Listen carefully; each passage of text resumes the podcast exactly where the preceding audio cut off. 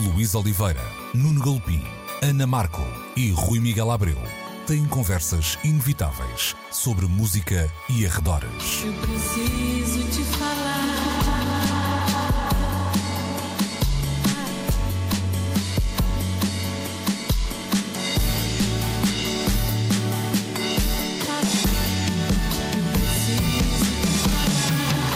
Agora na Antena 3. Precisamos de falar. Muito bom dia, estamos com mais uma edição de Precisamos de Falar, como sempre, assim será também em 2021, entre as 11 e o meio-dia na Antena 3 e para esta nova temporada, vamos dizer assim, para isto parecer mais pomposo, contam de novo comigo, Luís Oliveira, também com a Ana Marca, o Rui Miguel Abreu e o Nuno um, Galopim. Uma das primeiras notícias que nos chegou no ano de 2021 parece uma espécie de tempo suplementar de 2020, como que, quer dizer, a passagem de ano já se sabia, não era, era, era apenas um foguete no ar, era o que era, mas o ano novo entrou com, com uma notícia que deixou uh, todos uh, muito tristes e tem a ver com a morte, é claro, de uh, Carlos do Carmo, um nome que, na minha opinião, e, e acho que partilhada por todos, extravasa em muito um, o mundo do, do fado. Eu vou, uhum. vou começar pelo Nuno Galopim. Nuno, tu, tu há, há ali um período da vida uh, do Carlos do Carmo que coincidiu com os últimos concertos uh, dados no, nos Coliseus um, e que coincidiu também com uma série de promoção feita pelo, na, pelo artista para, para variedíssimos canais e, e, e também órgãos uh, da imprensa escrita. Uh, e mais ou menos na mesma altura tu também fazes um, um trabalho com ele. Portanto, há aqui, uh, eu diria que esta as últimas iniciativas do Carlos do Carmo foram muito mediatizadas e também serviram para um olhar para trás com alguma uh, profundidade e com algum até pluralismo no, no que aos órgãos diz, uh, diz respeito. Que, que, memórias ficas desse teu último trabalho com o Carlos do Carmo?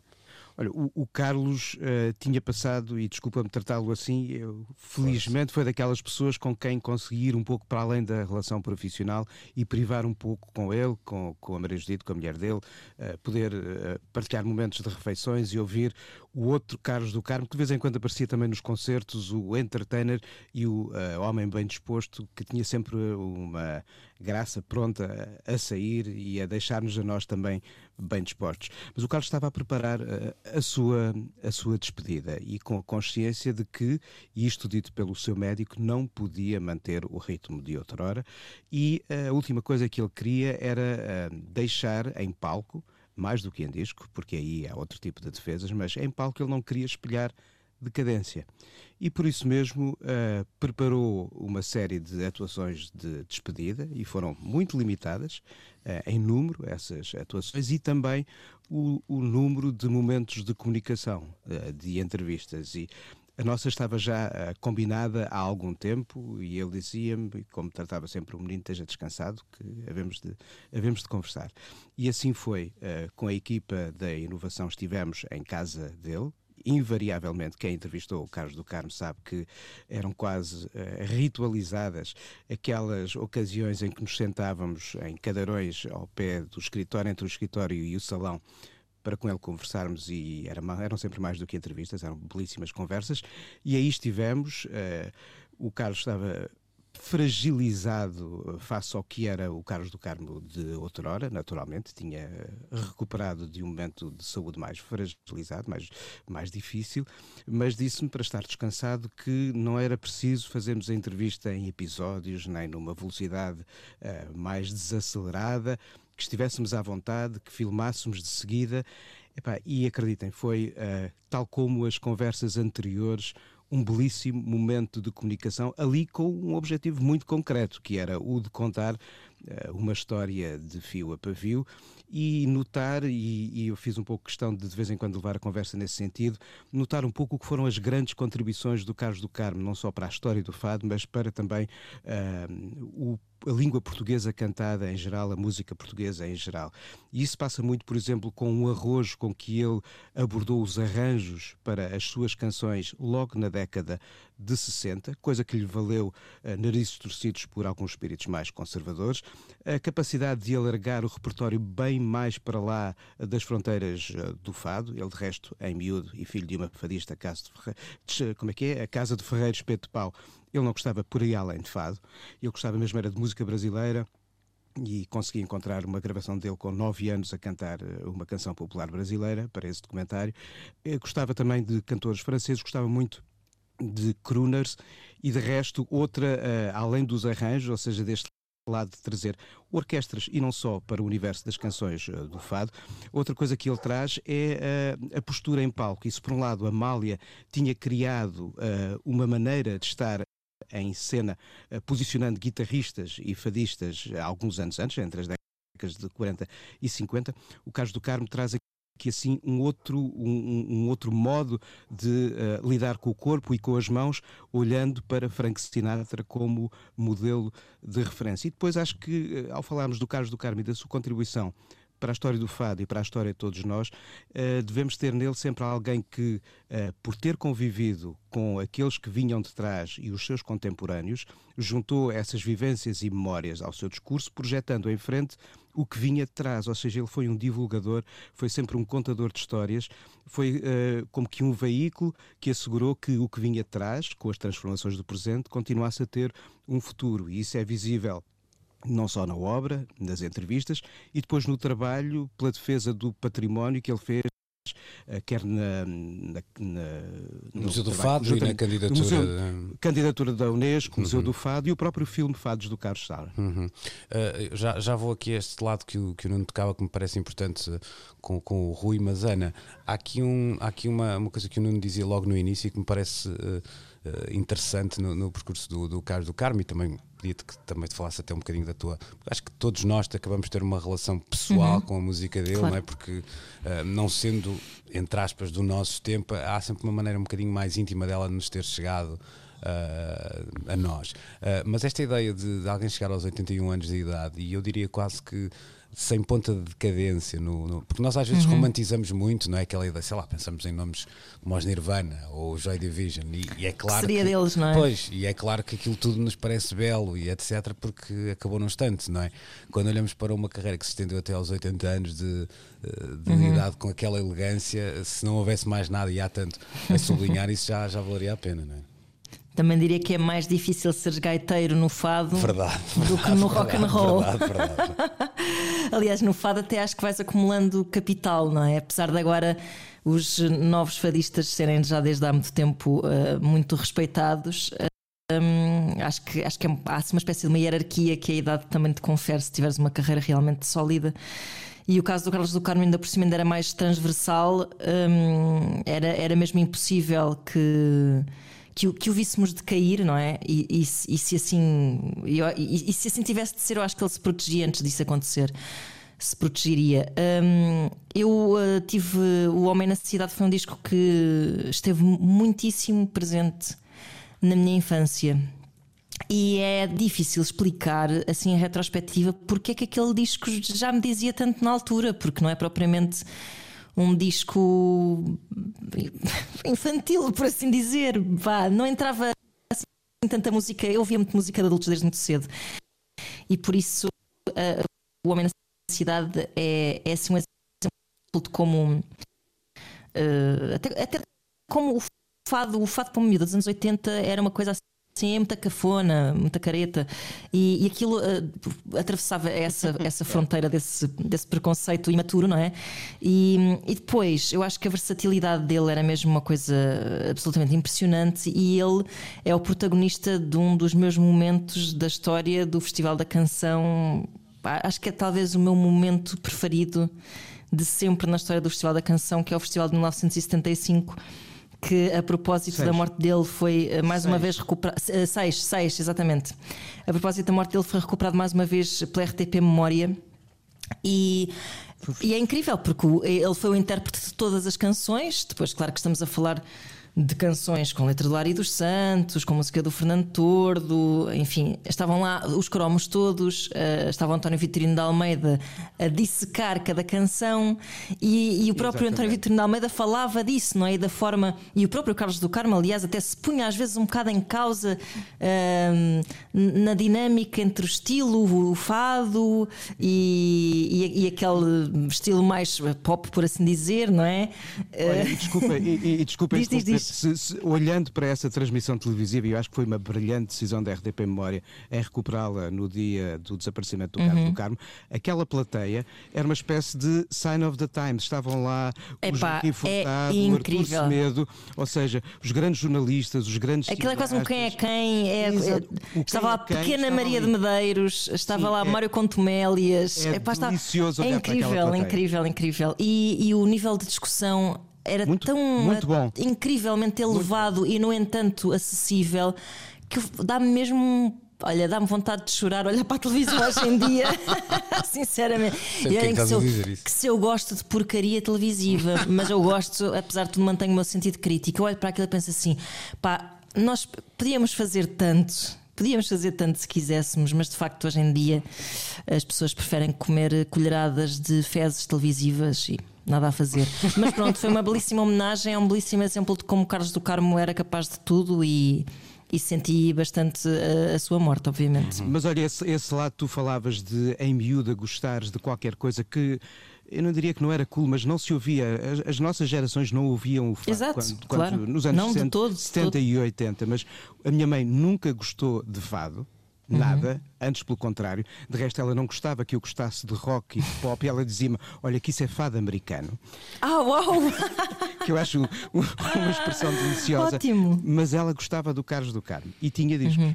E isso é curioso. Uh, há, há, aqui um, um pormenor, quer dizer, o Nuno uh, tocava assim ao de leve, mas acho que uh, eu também entrevistei duas ou três vezes, o Carlos do Carmo, o Nuno mais, o Rui também, algumas certamente, e, e qualquer pessoa que privou com ele ali 5, 10, 20 minutos terá uma história para, uhum. para contar, não é? Facto. No meu caso, ainda por cima, tive a sorte ou azar, no, no, não, a sorte é claro, de a minha primeira casa em, em Lisboa ficar a, uns míseros 30 metros da casa onde cresceu uh, Carlos do Carmo na Bica ah. e, quando isso foi partilhado então eu levei ali uma aula de história em, em, em 15 minutos muito, uh, muito interessante. Rui, certamente histórias não, não faltam porque não era possível passar pela por uma experiência com o Carlos do Carmo sem, sem trazer uma dessas histórias, mas havia, há pouco o, o, Nuno tocava ali num pormenor que me parece muito interessante, que é havia também um, uma ideia de, de, testemunho que vinha de um passado e que olhava para um futuro, e um futuro até fora do fado. Eu sempre senti um uhum. interesse genuíno um, em conhecer e em fazer perguntas sobre expressões que não, expressões artísticas que não o fado e que estavam a acontecer à frente dos, dos seus olhos. Não sei se, se ficas com a mesma ideia, Rui. Completamente. Um, eu recordo e penso que nesta altura, tendo Carlos partido, já não estarei a cometer nenhuma inconfidência e eu penso que, aliás, a história. Sim, depois era, ficou uh, conhecida. É mais é ou menos conhecida sim, sim. Uh, do, do Sam da Kid, não é? Um, mas recordo-me de um momento em que o Tosa Brito, ao telefone comigo, desabafava, desabafava qualquer coisa como: pá, não, nem vais acreditar, mas uh, o, o, Carlos do Carmo, à minha frente, desafiou o Sam para lhe produzir um disco. E nós não estamos a falar de há 3 ou há 4 ou há 5, mas talvez há uns 10 uh, ou, ou 12 anos atrás. Uh, o que é significativo e, e representa bem uh, a capacidade que aquele homem tinha já de olhar para o futuro. Não há de ser fácil para uma pessoa na posição uh, dele, com o estatuto dele, uh, com o simbolismo que o nome dele carregava, um, virar-se para um miúdo, e podemos dizer que há 10 ou 12 anos o Sam era um miúdo, um, e desafiá-lo a tamanha tarefa. Um, mas isso prova a visão que ele tinha, que era muito inclusiva. Da última vez que estivemos juntos, a entrevista uh, que será republicada em breve, e é uma entrevista que está uh, digitalmente inédita, digamos assim, porque foi uma entrevista que eu fiz ao Carlos para uh, aquela série de livros que eu lancei no Sol da Caparica e, e que nunca estiveram disponíveis comercialmente. Portanto, é uma entrevista que pouca gente leu. Uh, nessa entrevista, ele traçou-me um, sérios elogios à Capicua e à escrita da Capicua, por exemplo, um, e acabou a gravar com o Stereossauro. Ora, se isto não são marcas de alguém que nunca temeu as, as, novas gerações. Sabes que a dada altura, eu lembro-me que ali nos anos 90, uma das coisas que me chocava na música portuguesa um, eu lembro-me na altura até uh, ter o exemplo da Shirley Bassey a colaborar com os Propeller Heads e pensar aqui está um bom exemplo de como diferentes gerações uh, podem trabalhar juntos. Aliás, exemplo esse que depois inspiraria o cruzamento dos Colipnoise com a Simone, Simone Oliveira. Pois. Magnífico momento, deixa-me dizer. Uhum. É incrível esse momento. Mas eu lembro-me nessa altura pensar eh, as, as, as gerações que estão uh, instaladas uh, uh, lá, na, no estatuto de inatacáveis, os artistas mais velhos, parece que se recusam a sequer partilharem o mesmo espaço com, com artistas de gerações mais, mais novas. E o Carlos nunca, nunca transmitiu essa ideia. Nunca foi alguém que fosse resistente à novidade, nem, nem, nem nada que se parecesse. Eu acho que isso é mais um dos sinais da, da incrível dimensão que ele alcançou artística e humanamente, acho eu. Verdade uh, absoluta. Eu estava aqui a, a, a, quer dizer, a pensar em algumas, uh, em algumas histórias, algumas dessas foram recuperadas nesta altura. Isto para dizer o quê? Eu, eu estava, comecei a, conversa com o Nuno a pensar nisso, que é de alguma forma às vezes nós choramos os uh, os músicos que partem, os artistas que partem, e sempre aquela história do ai, agora uh, vão fazer justiça, isto e aquilo. Eu acho que no caso do caso do Carmo, uh, o país pode estar de, de, consciência tranquila, porque acho que o abraçou na, na, altura sim, certa. Verdade, não, não, não, há esse. Teve as homenagens que, que, que merecia, mas mais uhum. do que isso, teve uma. a empatia do público sempre, sempre muito presente e de facto é alguém que um, que, que, aí o país pode, pode estar descansado que não, não cometeu nenhuma injustiça. É? Houve alguns episódios de confronto do qual nós não teremos memória próxima porque ou éramos São... pequenos ou ainda não estávamos cá. Tem a ver na década de 60 quando ele de facto ousa fazer fado com a orquestra cá em cima. E até um lado, chama, até um lado chama-lhe de... cancionetista, o que seria um insulto para um fadista naquela E até um lado de posições políticas aqui e ali. Exatamente, mas aí é na, na, década de 70 e depois princípios de 80 há um pouco isso. Que sempre teve, mas, não é? Mas, mas o, o, o Carlos do Carmo nunca deixou de ser quem era, eh, sempre foi reto na sua forma de assumir a sua identidade e ideias e por isso mesmo venham os ventos Sim. que vieram, e, eh, nunca o abalaram. E dá-me a ideia que nada disso mexeu com a sua relação com o público, digamos assim, qual, com o seu tal público. Qual, essa, essa qual, continua sempre inabalada. É verdade. E, e não só com o seu público e com a capacidade de, eu há bocado não falei nisso, trazer nova gente para o fado. O Carlos do Carmo pôs uhum. novos compositores sim, sim. e novos poetas a fazer uh, música e letra para fados, mudando, mudando repertórios. Muita da diversidade que temos na escrita e na composição do fado atual uh, se tem umas primeiras alavancas alavancas no trabalho da Amália com poetas e com Alain Alemã, eh, o Carlos do Carmo depois ainda alarga mais os horizontes, precisamente no Homem na Cidade e noutros projetos que faz a seguir. Uhum. Uhum. E é assim que terminamos esta primeira parte de Precisamos de Falar. Regressamos já uh, a seguir. Precisamos de Falar. Estamos de regresso para a segunda parte desta edição de Precisamos de Falar, uma semana que ficou marcada por. Uh, ficou marcada por tanta coisa esta semana, mas, mas há umas que, que, contamos mais, outras que contamos menos. As imagens que nos chegaram um, dos Estados Unidos, eu diria que eu pelo menos não, não julgava uh, que fosse possível vê-las uh, há um ou dois anos. Agora, se calhar no, no, último mês já não, já não teria posto tantas fichas. Já era mais expectável. Sim, sim, num cenário, num cenário deste. Acontece uh, que depois das imagens que todo o nosso auditório terá visto certamente, de uma insurreição à porta do Capitólio com invasão dessa Casa de Poder dos Estados Unidos da América, uh, descobriu-se que entre os manifestantes estavam uh, também alguns uh, músicos que conhecemos do panorama mais indie, vamos dizer assim, John Mouse e também Ariel Pink, que comandava os seus Haunted Graffiti há uns tempos atrás. no caso da Ariel Pink, o músico veio Uh, passado umas horas foi, aliás, ele foi, ele não veio defender-se, ele foi acusado ou foi uh, cutucado, digamos assim, no Twitter e veio uh, dizer que sim, senhor, que esteve presente no comício de apoio um, ao ainda presidente dos Estados Unidos, Donald Trump, mas que depois, uh, à hora dos desacatos, estava já no seu hotel uh, a dormir uma soneca. Uh, o que me parece aqui relevante é este. Hum, quase este. Ah! De perceber que no meio Sim. de tanta gente que apoia Donald Trump, é metade da América, ou pouco menos de metade, é bom que se diga, é menos de metade. Senão... É, menos, é menos de metade, até porque se contares um pouco a abstenção, quem vota são para aí 60%, por isso serão 30%.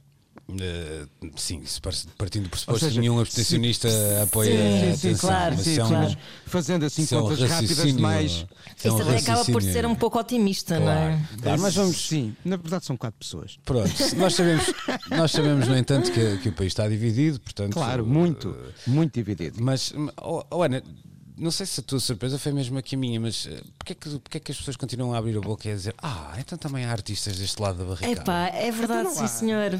É, não, é claro que há, obviamente que há artistas. Estavam lá os Village People. Não eram. e o Jamiroquai teve que dizer que não era ele.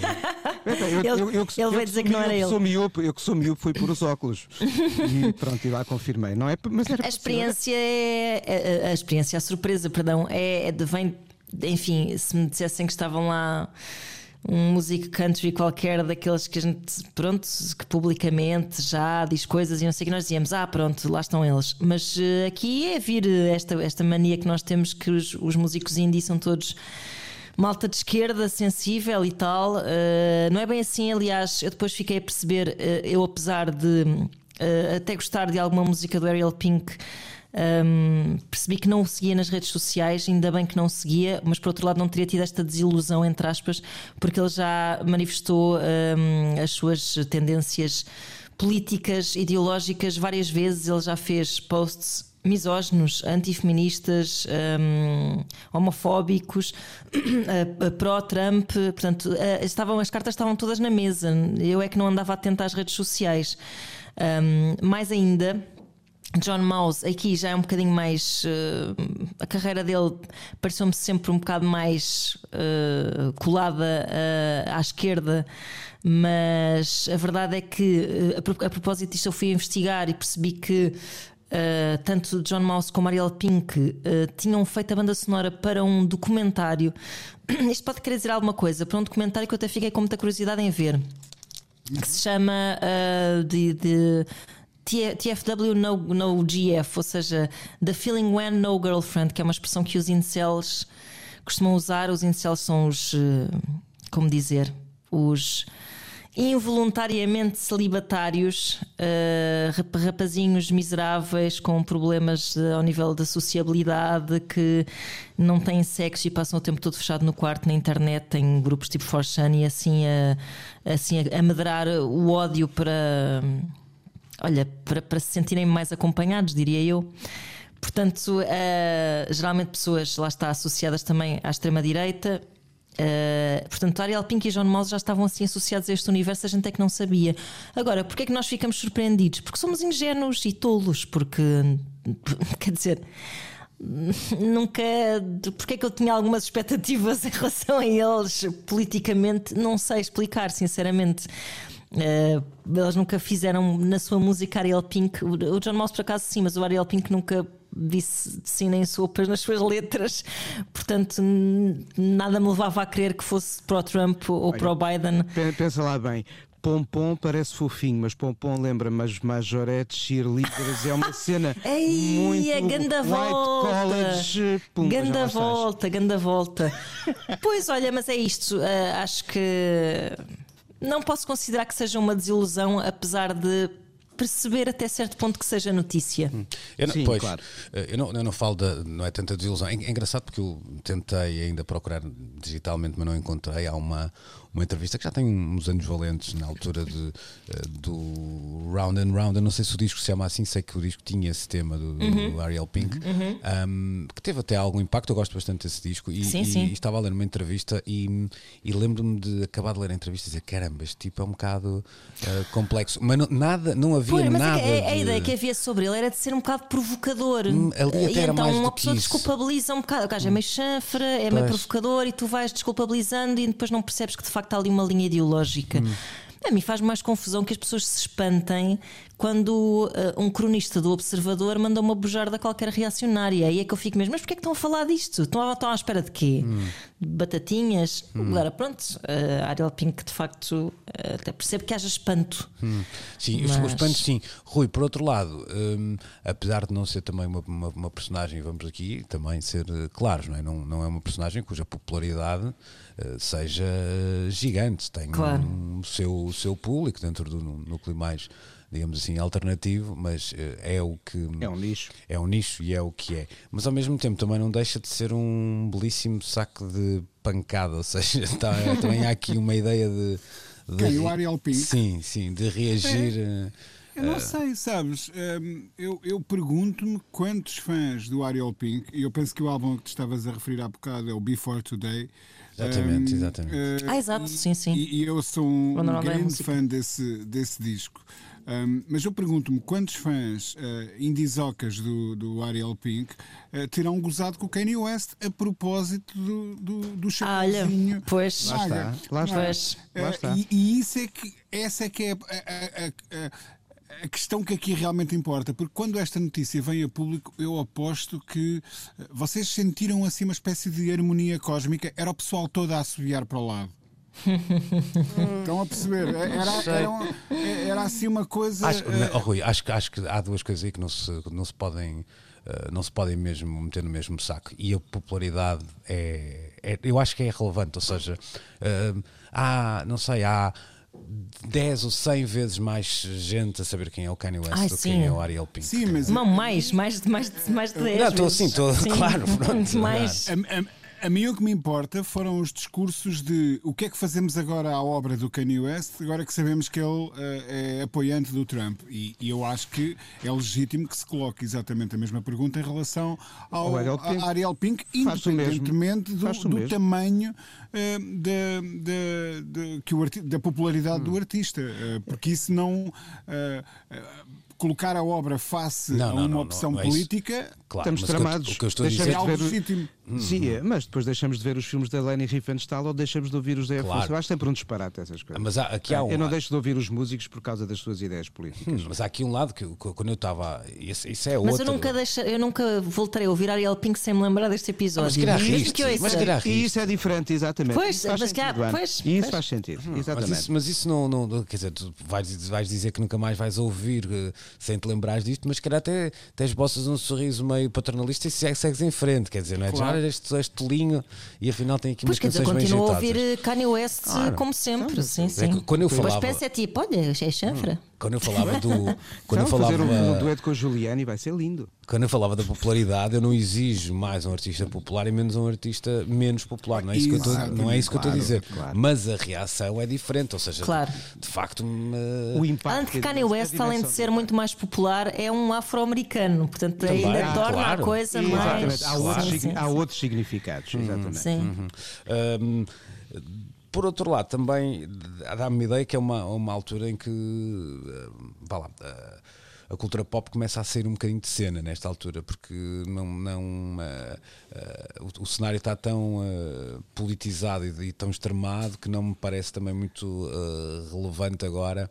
Eh, não é muito relevante, não é isso que eu quero dizer, mas eh, não há ninguém que queira eh, estar do lado de- da barricada de Donald Trump que se vá assumir agora nesta, nesta altura. Agora é Portanto, melhor estar aqui a estarem Sim, era o que eu quero dizer é que nesta altura aquilo foi mesmo, entre aspas, um azar para a Ariel Pink, porque Sim, sim, não, sim. não- não pode Sabes o que é ganhar que nada. né? Então, Sabes o que é que isto me fez pensar, Luís? Eh, eh, um, o George Or- Orwell vendeu-nos aquela ideia do Estado eh, policiado, observado por um Big Brother, e agora dá-me a ideia que nós somos todos parte desse pois mecanismo Claro. do Big Brother. Claro, sim, claro, sim, claro. Sem e- e, e pronto, Os, neste o, caso. escrutínio, o escrutínio através das redes sociais, no fundo, é isso, Rui. É, exatamente. Totalmente. Neste, ne- neste caso, eh, pronto, acho que o Ariel Pink teve a infeliz ideia de participar numa, verdade. numa manifestação destas, mas podia ser uma outra manifestação qualquer e até eventualmente uma manifestação. e isto aconteceu, aliás, durante o Black Lives Matter, houve artistas que tentaram participar anonimamente nas, nas manifestações e isso Esqueçam. hoje é absolutamente impossível, não é? Sim, é, o que, eu- o que eu estava a dizer é que se vamos imaginar, pá, eu agora vou ser mauzinho, mas vamos imaginar que há dois ou três meses a participação de, do lado republicano ou democrático por um artista, para além de uma vá lá, de um speak out que é completamente legítimo e tal, também podia ser lido com aquela ideia de, ok, era pá, está a apoiar, a, ver, a colocar-se de alguma maneira, não é? Mas agora já que as eleições já foram, Agora portanto, já não. O que eu quero dizer é que já não era a altura para, Já não, já para não. tomar esta, eh, esta decisão. Bom, eh, vamos voltar aqui a fazer uma pausa nesta conversa e a seguir vamos dizer umas asneiras, mas eh, lit- literalmente, nós já fazemos isto, andamos a fazer isto há algum tempo, mas desta vez vai ser mais, Mais assumido. mais assumido. Até já então. Precisamos de falar com Luís Oliveira, Nuno Galpim, Ana Marco e Rui Miguel Abreu.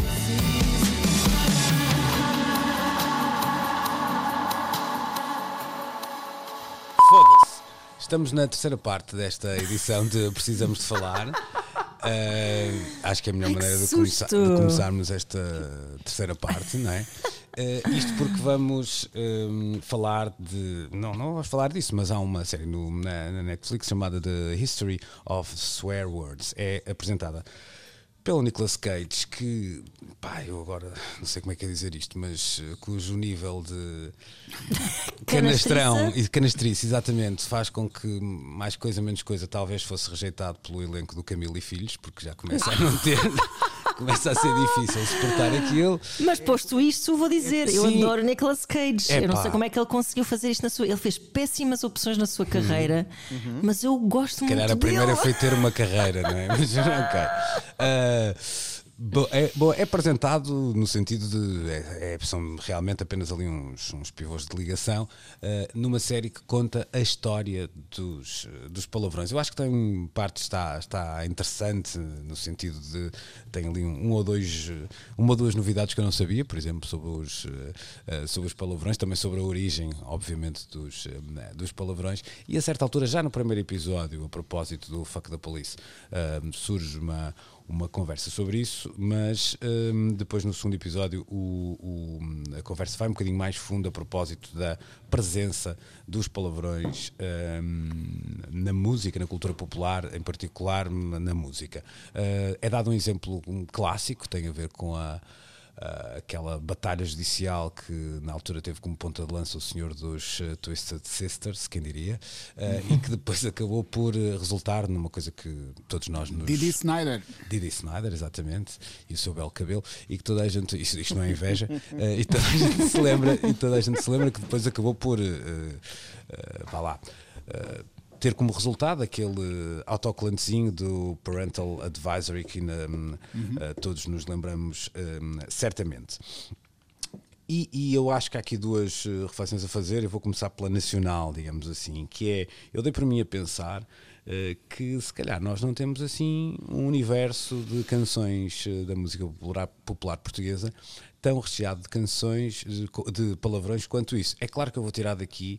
ehm, por exemplo, a discografia de, do Zé Pá 2000 ou do. Olha, se calhar não devias tirar.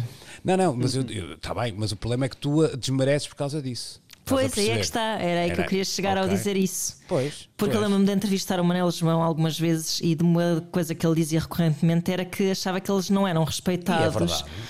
Por, eh, por usarem essa linguagem, quando na verdade tu olhavas para a música anglo-saxónica E é e. Uhum. vias fucks aqui e ali, etc. E isso acho que é um, é um bom ponto de partida, É, de facto. eu acho que isso é, é completamente verdade. que tu, a partir de- para começar, não é só até os palavrões, até a ironia é uma coisa que não é assim tão ah, É verdade. compreendida. Ora bem, e, não é? e, e nisso os Ana Pá 2000 eram mestres. Era- Pois, Foi a primeira banda portuguesa a editar um, um disco com, em compacto. Uhum. Não é compacto, é compacto, é um disco compacto. Compacto. dizendo que aquele disco utilizava o sistema System. Mas nós temos, nós temos isto, uma. era, isto era muito moderno. Mas, e ainda, não- ho- mas ainda hoje. Mas nós temos uma relação muito particular com os palavrões. É uma mistura de sermos eh, moralistas e de Mas tem- ficarmos um bocado excitadinhos. Ou seja, eu creio que os Anapadas Mil tenham sido um bocado descredibilizados porque as pessoas só, só, só, só os apreciavam como um, um número cómico. Mas acho que isto também. é Atenção, que eles eram excelentes também- músicos e são. não, de- não deixa de ser cultural. Eu vivo numa família que é tudo menos conservadora, de costumes, mas não se dizem palavrões. eh, em casa. Pois, pois, ainda pois. hoje, ainda hoje, porque lá está, estou no meio desta maluquice da malta dos jornais e da rádio e da televisão, vou dizendo cada um, e de repente Uh, o Nuno disse um palavrão, parece que caiu o Carmo Trindade. Mas, uh, ou seja, acho que há aqui uma coisa cultural, tem a ver com o facto da, da minha família vir toda de Évora. E, e hum, se... Acho que é mais do que isso. Mas, mas olha, mas, mas, há uma diferença grande entre uh, o, o, uso do palavrão. Uh, sem comportar nenhuma carga uh, maior, uh, consoante o espaço cultural onde tu nasces. Acredita? Isso, sim, isso não, quer dizer que sejas, não quer dizer que sejas conservador ou liberal. Tem a ver com hábitos. Tem a ver uhum. com hábitos. Eu lembro que o, o, Adão e Eva só ficou conhecido ah, por uma pois, frase. Claro. Vai à merda, porque dizia é? merda, vai à merda, vais tu. Epá, isso, isso, diz muito sobre a nossa relação, um bocado meio infantil sim, sim. com os palavrões, uhum. que é tipo riso nervoso, não é? E, e acharmos graça a tudo que é ordinário. Não, temos começaste... muito essa história, sim, tudo que é brecha, certo, temos muito essa história recente, não é? Tu começaste até por um ponto que eu até acho mais. Eh, até está um bocadinho para lá disso, que é, por exemplo, no caso do Zé Pai dos, dos irmãos Catita. Uh, e não são os únicos, por exemplo, vou, vou, colocar aqui mais dois nomes: o Conjunto Corona e o PZ. Uh, Exato. Há muita gente que a primeira pergunta que faz é: isto é sério? Estás pois, exatamente. É, é logo exatamente. Daquela, claro, claro. Havendo ironia, uma, uma tentativa de, de claro. apimentar a coisa, é logo, isto é sério, não é? Tipo, parece é. que há uma ideia de a música que se, a, se, se, a letra não for séria, a música não é. Mas volta a insistir no cultural. Há a questão da origem claro. e há a questão dos tempos e das gerações. As coisas vão mudando. Seria impensável uh, o que um conjunto de Coruna ou um PZ uh, fariam há olha, o caso que foi uma palavra na canção Pacholi que gerou a edição de dois singles do grupo de baile, um com pi e outro sem pi, hum. em função das sensibilidades, não da rádio, do próprio comprador. Mas deixa-me então, Rui, deixa-me lá então uh, passar também a bola, porque o, o, o Nuno tocou num ponto interessante. Eu ia lá não pelo grupo de baile, mas pelo, pelo Rui Veloso, que é a explosão uh, do que ficou comumente chama, uh, designado como o rock português, não é? Ali no, no, falando do movimento dos anos 80, começa com uma canção que tem. Com a merda na algibeira. Com a merda na algibeira. uh, é ou seja, eu também não sei até que ponto isso também não ajudou uma canção. Eu lembro de estar a, a, falar na altura com o Miguel Cadete, que foi diretor do Blitz, hoje também ligado ao Expresso, e ele dizia-me que na altura havia ali um lado de eles iam para casa ouvir o rock and stock e, e havia uma ideia de transgressão naquela claro, canção. Era, era subversivo em função pois, da cultura. Eu, eu, não, eu, como não vivi isso, estava era, aqui a passar-vos a bola por causa sub, disso. Era hum. subversivo, mas Rui, força, avança. Hum. Não, não, eu ia dizer, eh, eu tinha 11 anos quando esse tema saiu e lembro-me de dar risinhos para dentro quando claro. ouvia. Assim como uh, tinhas o. Lembras-te da, lembras da natação obrigatória, que é do mesmo que, ano. Que não há cu que não dê traque. Tal e qual. Que... Eram canções que motivavam precisamente o mesmo tipo de reação e no mesmo ano, 1980. 80. Hum.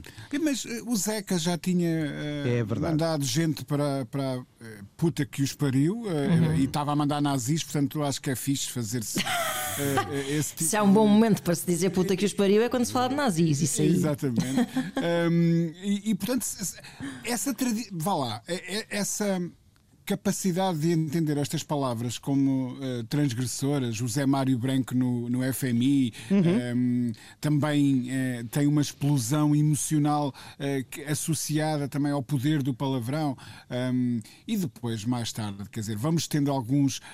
mas, mas sabes uma coisa, Luís? Eu, eu, eu, dei por mim já várias vezes, sabendo que a minha rubrica diária to toca a, a, primeira vez às 10h30, 10h40 da manhã na Antena 3, isso às vezes leva-me uh, a escolher com mais critério. A escolher com mais critério Sim, isso acontece músicas. nas manhãs.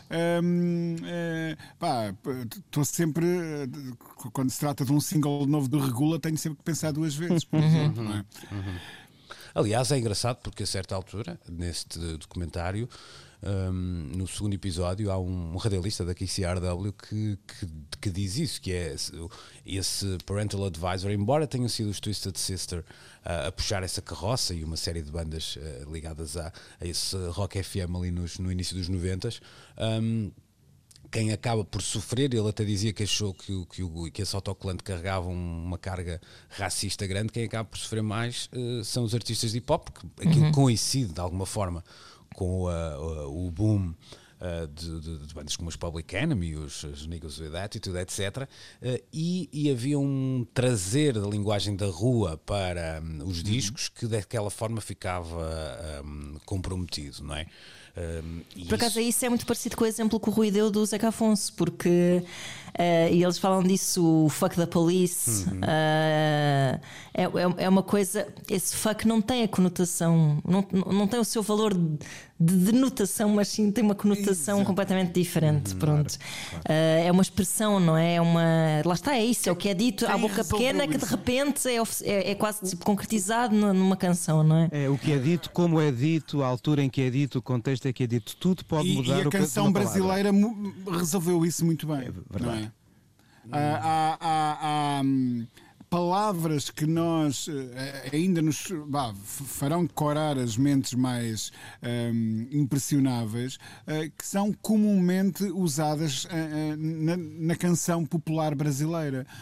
tesão, uhum. sei lá, tantas outras um, ehm, que acabam por ter um, um, um peso. É, é muito como o fuck, não é? O fuck é, é muito Exato. catártico, aparece entre palavras, aparece a meio de frases como um apoio, não é?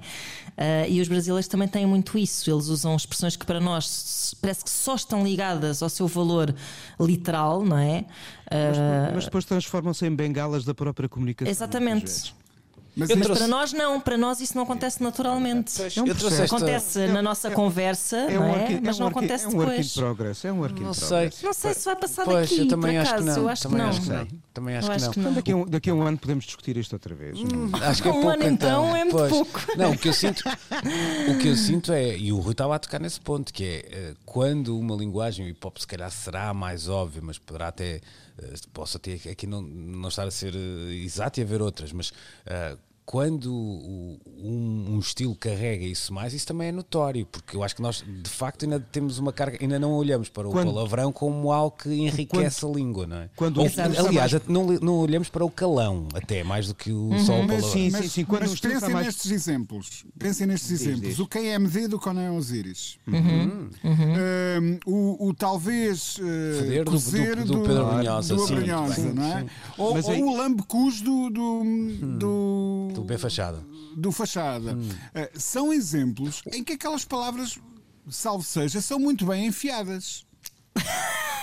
Olha, acho que tens razão. Acho que Eu tens gostei razão. desse verbo agora. Mas, mas uma, por exemplo, uma canção pop como Amanhã Estou Melhor, para mim é uma belíssima canção dos Capitão Fausto, uh, que tinha uma coisa tão. Uh, singela e simples como amanhã. Estou é, na merda? Pois, exatamente, amanhã estou na merda. Uh, amanhã estou melhor, mas hoje estive na merda. Exatamente.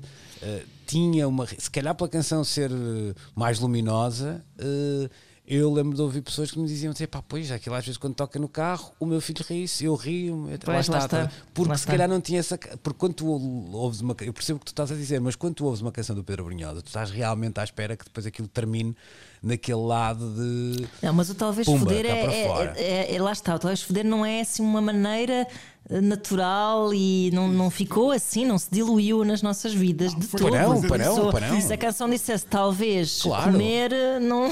Tinha acabado. não tinha. E a canção atingiu a dimensão que alcançou pelo contexto social claro, e político. Claro, claro, também, claro. Ou seja, tu não podes, o que eu quero dizer é que tu não podes escrever uma canção daquelas com aquele intuito até, vamos dizer assim, uhum. e depois não, não, não chegar à hora da verdade e não, estás a ver, de, pronto, claro. o animal de, uh, de frente. A própria canção do, do Fachada, de outra forma, uhum. uh, é toda ela feita por um. Era normal que aquilo acontecesse, é toda ela feita em. Aliás, havia um há um texto do, do Miguel Silves Cardoso sobre isso, sobre o culambismo, que ele até dizia que devia ser um desporto nacional, não é? uh, e, e, e, o texto do, do, do, Fachada, o poema do Fachada nesta canção vai um bocadinho até a reboque dessa, dessa ideia. Não há, se ele quer escrever sobre aquilo, não há outra maneira de, de o dizer. O que eu acho é que às vezes, quando ela surge numa canção um bocadinho mais despreocupada, um bocadinho mais pop, etc., olha-se para o calão e os palavrões em particular com uma coisa que baixa o nível da canção. Pronto, vou uhum, dizer assim. Exato, e eu acho que isso, é, isso empobrece uh, a nossa quer a nossa música popular, quer até a maneira como olhamos para palavras que são de facto algumas delas uhum. ricas, como é o caso do, dos palavrões. E atenção que nós focamos-nos aqui uh, em alguns, até podemos dizer que foca, focamos-nos nos blockbusters dos, uh, dos palavrões, não é? Mas há uma. se há coisa que a língua portuguesa tem, é uma imaginação é um muito vernáculo grande. rico, é verdade. Exatamente. E que devia ser mais usado de forma catártica. Eu acho que até é bastante saudável. Mas, sabes uma coisa, Luís? Eu, eu sinto às vezes, eh, quando tu vês séries absolutamente mainstream americanas, ou seja, que não são séries que passam às três da manhã e que são perfeitamente até, vá lá, inócuas. Estou-me a lembrar de uma novela agradável como o Suits, por exemplo. Uhum. Um, e, e, as palavras fuck, bullshit, um, asshole, uh, etc., são usadas na, na escrita de diálogos um, tranquilamente. Uhum. Em Portugal ainda se continua a desenhar personagens como se é um senhor advogado ou um latifundiário alentejano ou qualquer coisa que aparece de fato na novela, ele nunca vai dizer um, um, um palavrão desses quando nós sabemos que os palavrões foram inventados para serem ditos. Ah, claro. Uh, e toda a gente os utiliza independentemente da gravata ou não, não é? Que é, o que é Dependendo muito... das pessoas, eu conheço, volto a dizer, se calhar é o meu estatuto Betolas aqui, não, não, não é nada. Na, não. na família tem quem não diga Eu conheço pessoas todo, que, que não têm, que qualquer, não são nada moralistas e que não se sentem nada confortáveis. Tenho uma amiga minha em particular que não se sente confortável a dizer então, palavrões. não lhe sai, é uma coisa que não lhe a sai. A minha mãe é moralista zero e nunca lhe vi um palavrão. Eh, Mas, oh, Ana uh, e Nuno, isso só diz algo sobre a educação que receberam. Eu sempre claro. disse à minha claro. filha uh, que uh, a asneira não é o palavrão, a asneira claro. é o ato. Claro, claro, claro, claro. Uma palavra, eu, uma palavra. Nunca fui, eu nunca fui repreendido por dizer um palavrão, mas nasci numa cultura onde eles não se diziam e sair uhum. sai, qual é o problema? Pronto. Sabes o que é que é uhum. engraçado no meio disto tudo? E concordando com o que todos estamos aqui a dizer, no, no fundo, mas um, quando se, se, virem a série vão perceber uma coisa que é, a, a certa altura, os americanos percebem que, caramba, atenção que os europeus estão a começar a a falar como as pessoas falam uh, nos filmes. Portanto, hoje. Ah, pá, não, isso, isso é o grande momento de uma série ou de um, de um filme imperdível que está aí, que é Death of uh, eh, 2020, em que a Tracy Ullman veste o papel da rainha, que diz que gostou muito de ver o The Crown, porque é uma série que finalmente mostra pessoas normais. Ah, pois. Ah, isso é ótimo. Mas é que a reação, exato, mas é que. Exato. Mas é que a reação da, da América foi perceber que havia uma Europa que era um bocadinho menos moralista na altura e que começava a utilizar. Uh, Os franceses usam bastante pois, palavrões pois, uh, correntemente, pois, sim, sim. Portanto, uh, e agora nós olhamos para os americanos e vemos, lá está, as, uh, pensamos logo no Samuel L. Jackson, não é? Claro, e, claro. Pronto, ficam a saber que já agora, para terminarmos Ah, esse dado conversa, é muito interessante. Qual é o eh, ator que agora, disse mais palavrões? Pronto, qual é o ator que num filme disse mais palavrões? Nuno Galpim, queres, queres tentar adivinhar? O Smigel. Ah. Na verdade, não é num filme, é em toda a sua carreira. É, mais ou menos. Eu Só acho que depois, no caso de, de, desse ator, hum. que é o resultado dessa questão, hum. é, estavam todos concentrados, particularmente num filme tem, da sua carreira. Tem quase 4 horas, quase não é? Portanto, 4 horas é. e 4 mil palavrões. Pois é, o, é o, não, não, faço ideia. Pronto, é que a, a, a resposta pode surpreender. Não, não, não. É o Jonah Hill. Assim uh, no, no Lobo de Wall Street. Uh, Sim. Ah, okay. consegue, mas o filme lá está. Ele tem uma série de comédias assim um bocado obnoxious, não é? Uhum. Com alguns palavrões e depois de repente tem assim um, um pico extraordinário de vernáculo nesse Lobo de Wall Street. Ah. Olha, posto isto, deixa-me dizer que fiquei um bocadinho desiludida com esta série do Nicolas Cage, com esta, porque acho que é interessante uh, no seu teor, mas na sua forma achei muito parecido com aqueles documentários péssimos que se vê no E! Entertainment, em que eles chamam os comediantes de segunda ah, linha para comentar. Pois. Opa, estava mesmo tipo, o que é isto? What the fuck? Não, sabes o que é que eu acho? O excesso de produção audiovisual que está a ser feita para alimentar estas plataformas todas baixa muitas vezes o nível de produção porque tal é a quantidade de produto eh, que nem é, sempre, é isso que se, que se sente. Eu, eu, acho que isso já são expressões do excesso de produção para alimentar isto. É isso que se sente, sem dúvida. Pode haver boas ideias, mas depois a forma é. Meh. Aquilo uhum. resolvia-se em dois episódios eh, pois, muito bons com as melhores é. ideias. Depois é? ticam, pois é, depois pois ticam, é. claro. Olha, claro. estamos a terminar, temos pouquíssimo tempo. Mas... Posso deixar uma nota claro, final aqui de uma Com palavrão ou sem palavrão? Uh, uh, sem palavrão, na verdade. Oh. Uh, queria deixar uma, uma palavra sobre o desaparecimento do MF Doom. Uhum. Ainda há pouco estávamos a mencionar que já não há invisibilidade e de uhum. repente ficamos a saber que o mundo perdeu o Doom a 31 de outubro. Nós só o descobrimos dois meses depois. Um, e, e, o hip hop perdeu uma figura absolutamente singular, a cultura perdeu uma figura absolutamente singular um, e que deixa uma, uma obra incrível. Palpita-me que um bocadinho como aconteceu com sei lá, o, o, o, Tupac. Ainda vamos ouvir muitas coisas inéditas que ele há de ter deixado gravado nos próximos uh, tempos. Havia uma série de projetos que foram um, arquivados, digamos assim. Ainda saiu agora recentemente, eu até falei ontem na espuma dos discos sobre isso. Saiu uma, um tema dele que, que, está na banda sonora do, da nova atualização do Grand Theft Auto, do jogo. E, e dá um bocado aquela. E, e, exato, precisamente. E, e, dá aquela sensação um bocado que nós, se nós não soubéssemos que alguns músicos morreram de facto era como se eles continuassem vivos, tal é a quantidade de, de, de coisas que eles ainda guardam nos seus cofres, não é? Bem, Porque, caso, na verdade, esse tema foi lançado numa altura em que ainda achávamos que o MF Doom estava vivo. Exatamente. É isso que é, e na é, é alguém que interessante. tem muitas, muitas colaborações, portanto, isso uh, claro, quase certeza claro. que vai mesmo uh, acontecer. Uh, vamos nós temos ficaram aqui uns temas no banco de suplentes que já não vão entrar, mas pronto, para a semana Fica para a voltamos a dar uma voltamos a dar uma voltinha neste carrossel e, e cá estaremos no próximo domingo então, entre as 11 e o meio-dia, na Antena 3 e também no RTP Play. Bom domingo, bom fim de semana e boa Grande semana. abraço. Tchau, tchau. Boa semana. Precisamos de falar com Luís Oliveira, Nuno Galpim, Ana Marco e Rui Miguel Abreu.